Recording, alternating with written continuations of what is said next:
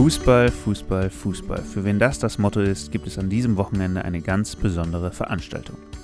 Das 11 mm Fußballfilmfestival findet nun bereits zum 14. Mal statt und Festivalleiter Birger Schmidt ist stolz, in diesem Jahr über 40 Dokumentar- und Spielfilme und 20 Kurzfilme zeigen zu können. Die Themen sind auch in diesem Jahr wieder vielfältig gewählt.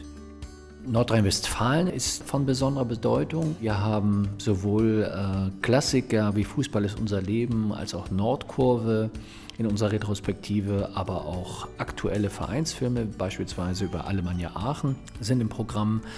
Weitere Port Vereinsporträts äh, gehen von Dresden bis nach Darmstadt mit charmanten äh, Aufzeichnungen über ein Jahr bis zwei Jahre hinweg werden Mannschaften begleitet. Und auch die ganz Großen im Fußball werden porträtiert. Besonders der Samstagabend beschäftigt sich mit einem absoluten Star, Johann Cruyff, der letztes Jahr leider verstorben ist. Mit drei herausragenden Dokumentarfilmen über seine Zeit sowohl in der holländischen Nationalmannschaft als auch in Barcelona, seine Spieler- und Trainertätigkeit, huldigen wir noch einmal den im letzten Jahr verstorbenen Johann Cruyff.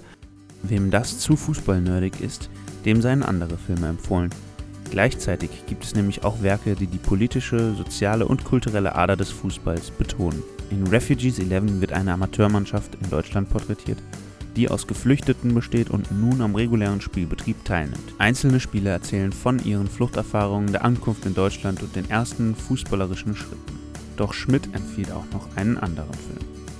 Der Film heißt Forever Pure. Das ist ein Dokumentarfilm aus Israel und die Geschichte, die erzählt wird, handelt von zwei Spielern, die aus Tschetschenien kommen und Muslime sind. Und die Fans des Vereins, sowohl der herkömmliche Fan als auch die Ultras und Hooligans, äh, kritisieren die Vereinsleitung, aber auch die Mitspieler dieser beiden aufs heftigste. Und äh, ja, es ist zum Teil kaum aushaltbar, was dort an, an Rassismen ähm, skandiert werden. Aber gleichzeitig auch ein ganz wichtiger politischer Film. Also von daher ist das für mich wirklich, wirklich eine herausragende äh, Produktion. Für jeden ist also etwas dabei. Das Festival geht noch bis Montagabend im Babylon-Kino. Da wird einerseits der beste Langfilm, der von den Zuschauern gewählt wird, geehrt.